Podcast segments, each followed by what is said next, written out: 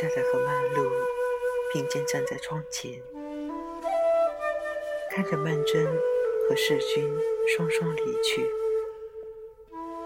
又看着孩子们学骑脚踏车，在弄堂里骑来骑去。顾太太闲闲地说道：“前些日子，阿宝到这来了一趟。阿宝现在已经是在曼璐那里帮佣了。”曼璐道：“是啊，我听见他说，乡下有封信寄到这儿来，他来拿。”顾太太道：“嗯，姑爷这一向还是那样。”曼璐知道，一定是阿宝多事，把洪才最近花天酒地的行径报告给他丈母娘听了，便笑道：“这阿宝就是这样多嘴。”顾太太笑道：“你又要说我多嘴了，我可是要劝劝你，你别这么一看见他就跟他闹，伤感情的。”曼璐不语，他不愿意向他母亲诉苦，虽然他很需要。向一个人哭诉，除了母亲，也没有更适当的人了。但是他母亲劝慰的话，从来不能够搔着痒处，常常还使他觉得啼笑皆非。顾太太又悄悄的道：“顾爷今年几岁了？”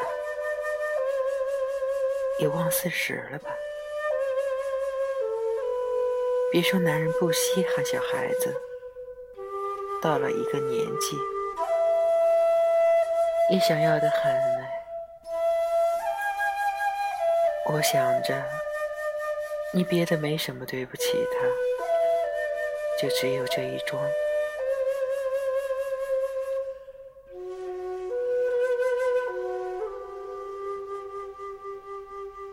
曼璐从前打过两次胎，医生说她不能够再有孩子了。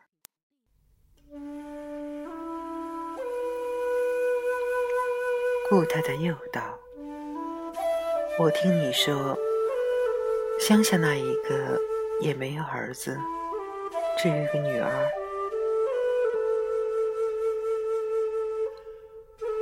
曼璐懒懒的道。怎么？阿宝没有告诉你吗？乡下有人出来，把那孩子带出来了。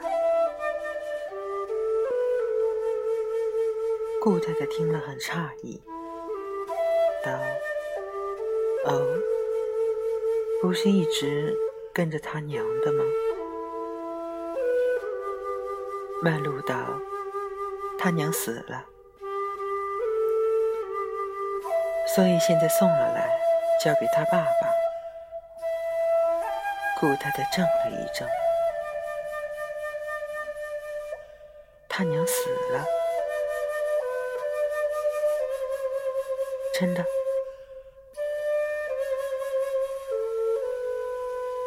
哎呀，孩子，你奶奶一直说你命好，感情你的命真好。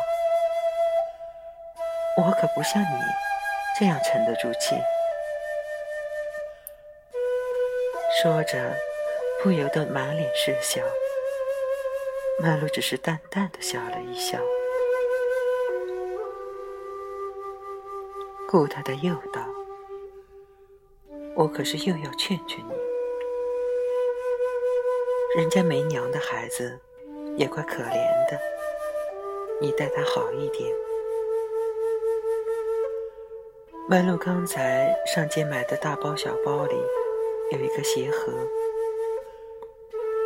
他向母亲面前一送，笑道：“哦，你看，我这给他买了皮鞋，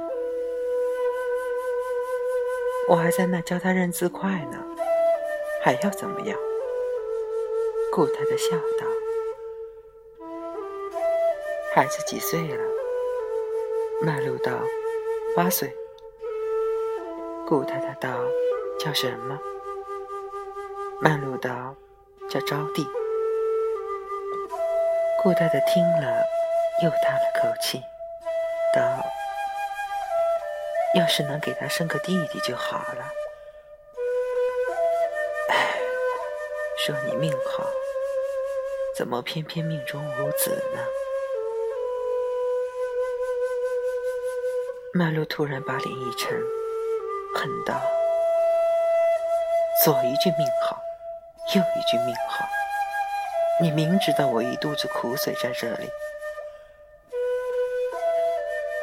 说着，他便一扭身，背冲着他母亲。只听见他不耐烦的用指尖扣着玻璃窗，嘚嘚作声。